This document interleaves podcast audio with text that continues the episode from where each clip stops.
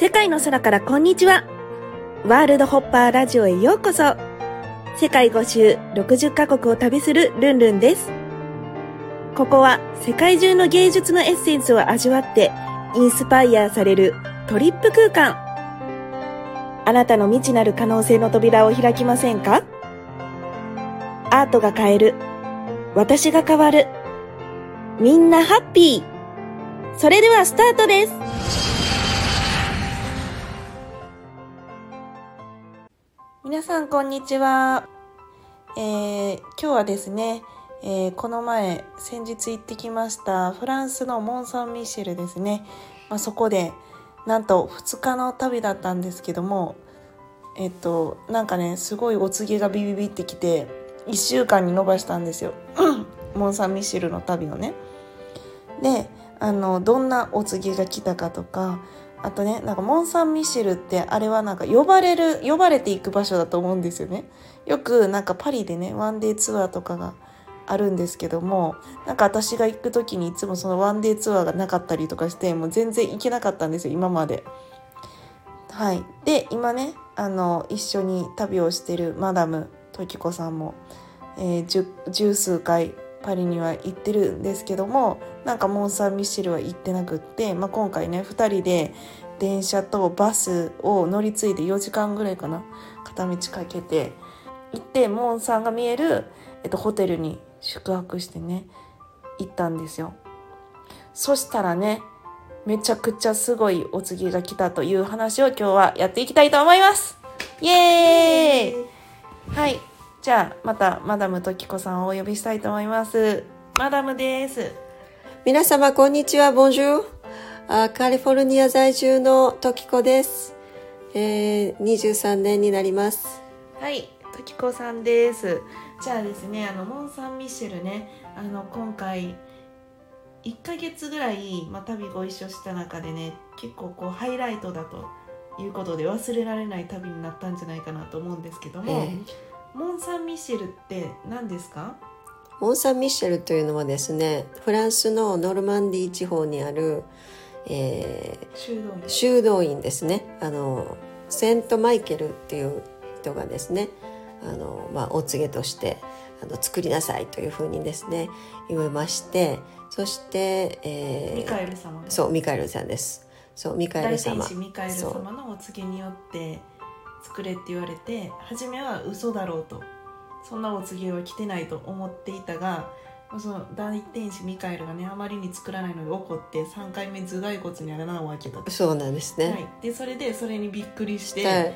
であの、海の上のね、えー、と崖の崖の上に作ったんですよ。そうなんですよでね。頑張って作って次に見に行ったら周りが海になっていたと、そうです。ほんまかい嘘かい そんな話あるかいっていう。8世紀の話ですよね、あれはね。うん。708年かな。そうですね、そのぐらいです日本ね。は何もう、えーえーと平城京の前で飛鳥時代ですかね、はい飛鳥時代、うんだからあれ聖徳太子のそうですね。時代でして、まあ、その時代の最高峰の建築技術を使って頑張って建てたと。そうですね。だからなんか今もね相当な年数が経ってるので修復修復をしていてずっと修復をしているというねそうですね。寺院なんですけどもやっぱり海の上にあるからね不思議なパワーがある、えー場所です。うんうん。でそれであの階段が死ぬほどあって何段あるんかわからないんですないんですけど500段ぐらいは。もうありましたね、うん。もう本当に。ちょっとあの寺院に行くレベルのうん。階段があってもうはあはあひいひい言ってね。そうですね。ちょっと難しいですよねそうですね。あれ。はねもう若い間にね行かないとあの退職してからとかですね言ってたらダメですね。だからもうあの足腰が元気な間にそうそうそう。行かないとね。で行ってで一番上の礼拝堂みたいなはい。ところに行ったらそうなんです。なんかマダムがこう大号泣しだして「ううううみたいな感じでそうでしたっけねそうそうそう大号泣してなんかその時ねなんかすごい人が変わってなんか「お告げが来た」とか言って言ってどんなお告げだったんですか？覚えてますそうですね。あの時はですねはい。あの私はですねもうあのビジネスとかうんぬんとかではなくてですね人をどんどん癒していきなさいと。そしてその土地のね、えーまあ、ものですね自然のそういう材料を使って癒しのねジュエリーを。使えてね。そうです。貝をね、まあ、中心に使って癒しのジュエリーを作っていきなさいと。そしてマザー・テレサの本を読みなさい。それからこのモン・サン・ミッシェルの歴史をもっと学んでほしい。それからパリから、え日帰りで行く人がいるんですけれどももうそれではもったいないからもっとあのその良さをですねモン・サン・ミッシェルの良さをたくさんの人に伝えてほしいと。だから勉強してそのところはねあのもうここでそれそしてですね私はねあのリトリートをニースでしようと思ってたんです。あの南フランスでね。ですけれども、えーどうしてニースに行くんですかと。もうモン・サン・ミッシェルでいいじゃないですかと。もうここにいなさいというふうに言われたんですね。それで帰ろうとしたんですけど足がですね動かないんですよ。吸い付けられて。なんかもうあの帰れない帰れない状態なんですよ。でその礼拝堂のある一部の部分だけ空気がすごく変わっていてそこからですねお告げがわーっと降りてくるんですよね。それでなっちゃんのもねあのちょっとあのら、えなんかステンドグラスをかけえなさい、えそうなんですよ。ステンドグラスをですねごまかさずに描きなさいというふうに。それから建築物を建築家の目を持って。目になってえー見なさい。というふうなお告げだったんですよね。まあ、それでね、うん。今バルセロナなんですけど建築家の目になるツアーに行ったら途中で先生の話に飽きて建築家の目どころかなんかもう自分たちの写真を撮るのに精一杯になってね途中のねなんか2時間ぐらいまでね建築家の目になれてたんですけど。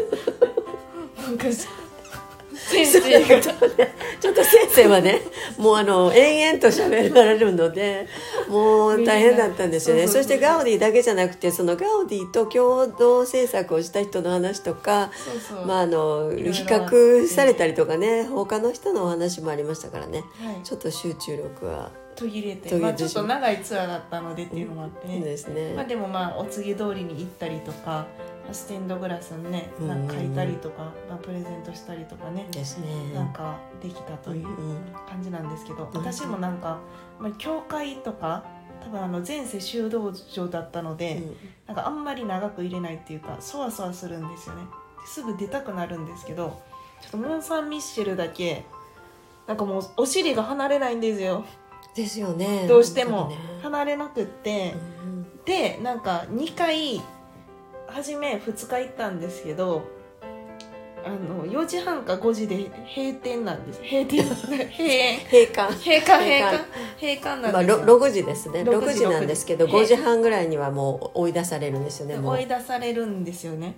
でもなんかその、まあ、1日目はもうその閉館までその礼拝堂みたいなとこからお尻が離れなかったので、はい。そうそう。いまして、まあ、時子さんもなんか号泣してたし歌い出してましたね。あ歌い出していきなりいきなり歌い出しちゃってた。人が変わって号泣してまして。でそれで2日目はなんか私がその礼拝堂の一番前のところになんかさらにすごいパワースポットを見つけて私一人で iPad で絵を描いてたんですよ。そしたらなんかガチャって言って何かなと思ったら私一人だけ礼拝堂の中に残されて締め出されたんですよね どんだけいんねんこの人って感じ。でそうそうそう。でどんどんどんって言って「あの開けてくれ」みたいな「まだ中に人がいるんだ」みたいな。って言って、ええ。私一人になっちゃって礼拝堂の中で、えいやもうここで一夜を過ごすのかなみたいな、ちょっと怖いかなみたいなええ。感じで思ってたら「えどこにいたの?」みたいな「えいましたよ。ずっと座ってました」みたいな。うんそうそう言ったそうけど見えなかったんです私ねがなんか多分神隠しみたいなのにあったのか見えなかったと言われて、ええ見えなかったですね。そうそうそう。なんか2日ともなんかその追い出されたんですよね、うんうんうん。ね。時間ギリギリま5時半でいて、ギリギリまでいてね。そう。もうモン・サン・ミッシェル出勤と言ってましたね。そうモンサン出勤をしてて。でもまあ1週間来いって言われたのね。そうですね。モン・サン・ミシェルに。毎日来なさい。なぜかというとここは海に海の上に立つパワースポットで癒しの効果があるからなんかその心が傷ついている時に行くと癒されるからあのやっぱりこう1日2日じゃその傷は癒えないから、うんうん。あの毎日来なさいって言われてね。稲葉の白うさぎかと思いましたね自分のことを、うんうんうんなんかちょっとこう行ったら治っちゃうんじゃないかなみたいな感じで、うんうんちょっと心も傷ついてたかなっていう感じだったので、なんかマッサージに行くようなうん。感じのちょっと効果があって、うんうんもう猛吹雪っていうか1日目吹雪いてましたもんね。そうですね。雪が吹雪いて。て、そうそう氷みたいなのね。まあ、もちろんモン・サン・ミッシェル、ね、崖の上にあるので寒いんですよ礼拝堂が。もう手が凍えるぐらい。そうですね。でもお尻がひっついて動くそう多分あそこにねいたらね死んでるレベルかもしれないぐらい寒かったんですけど、え。それぐらいのなんかすごい効果があって結局1週間に伸ばしてしまっていたら、次部屋が寒すぎて。フランス寒いってなったんですよね。そうそうそう寒すぎてなんかもうそれこそ嫌だったんですけど。そうですね。北だもからね。北側だからね。それでねモンサン出勤をしようと思ったら次道が凍っててね自転車でね、8キロとか言われてねそうです。20分25分うん多分つく,、うんうん。着く前にこけるじゃないですか。それで3日出勤できませんでしてで最後ねまたいいお家に移って、うん。バス出勤になって、はいはい。最後ねそうです行けねたんですけど、そうでしたね。最後の日はすごいお告げが来るっていう感じでもなかったんでね。え、慣れちょたかな？っと人が増えてたっていうのもありましたね。あとねクリスマス前でうるさかったね、うん工事が。そうそうそうそうそう観光客多かったんですよね。そうそうそう多かって、うんだから夏とかのモン・サン・ミッシェルとかだったらもう全然なんか床が見えないレベルで人がいるみたいなので多分お告げとかは来るレベルじゃなかったんですけど冬の猛吹雪の日がおすすめです。そうですね、はい、絶対誰も行かないだろう。もそううそう。ほぼほぼもういないしもう店も閉まってるみたいな、うんうんうん店閉まりすぎてタクシーがいないんですよ。そうそうなんですよ、まずモン・サン・ミッシェルね。タクシーいない。だから帰ろうにも帰れない。で夜死ぬほど暗くてね。そうですね。ちょっとこう一人だったら死ぬほど怖いし、もう真っ暗なんですよね。とにかくあんなに素晴らしい世界遺産で有名なのに、うん、もうモン・サン・ミッシェルしかないんですよそこには海と。そう。ね。ででお土産物屋さんもうん。そんなさほど流行ってないし、え近くの町もなんか若干廃れ気味みたいなえええ感じの、なんでここはこんなに人が多いのにねね。っていう不思議な田舎そうでした。ですね。うん、なんかそんな感じのすごいパワースポットで、そうですね。あれだけに行くっていう感じですよね。そうそうそう。だからもうそなんかのじっくりと。交通が不便すぎて帰りたくなくなるっていうね。なんか帰るのがすごい億劫になりすぎて他の国に行こうにも行けないみたいな感そうなんですよね、じ。寒くて体も動かないみたいなね。うん。ね。感じでしたけど、まあ、本当にあの冬のねモン・サン・ミシェルをおすすめします、はい。はい。はい。吹雪の日おすすめです。ぜひあなたもあのモン・サン・ミシェルでお告げをいただきたかったらもう吹雪の日に行ってみてくださいね。はい。はい。でムール貝とあの死ぬほど高いスフレオムレツもあおすすめです。ね。あれ美味しかったですけどね、はい。うん。オムレツやのになんか2人でね100ユーロぐらい。そうそうそう行きましたね。そうそうそう。一つのオムレツが6000円ぐらいしましたね。でなんか卵何個使ってるんですかって4個。4個。安いわ。150円ぐらいで買えるそう。4個の卵でね。スフレ状にしてね。100ユーロいって。そう2人で食べてね、もうすごかったですねね。あれね。1880年代からやってるんですよねあれねそう巡礼者のためえにえ作ったオムレツなんですけど、うん4個の卵で100ユーロということでそちらもねぜひおすすめです。はい。まあ、とっていうかそのオムレツとムール貝しか多分ないんです。そこに。あとはあのギャレットがありましたね。はい、はい。あと臭いチーズですね。あーはい、はい、もうゴー。トチーズとかねあの,、はい。あの地方のねチーズがあってはい、あとハムとチーズでギャレットがねクレープみたいなんですよね。そう。れ美味しいですね。モン・サン・ミッシェル見えるホテルは一つしかなくってそこも良かったんですけどね。近くのポートーソンポントーソンっていうあのポンポントーソンかな。ポントーソンっていう村ねからバスが出てる一日さんもでもそれ逃したらもう帰れなそうい帰れないモン・サン・ミッシェルからも帰れない。っていうあの怖いバスなんですけど あのそれに乗ってあの出勤されることもおすすめしております。はい。はい、また詳しくは、えーワールドホッパーブログの方で書くと思いますのでそちらの方もお楽しみに。はい。ということで今回はモン・サン・ミッシェルからでした。次回もお楽しみに。さよなら。さよなら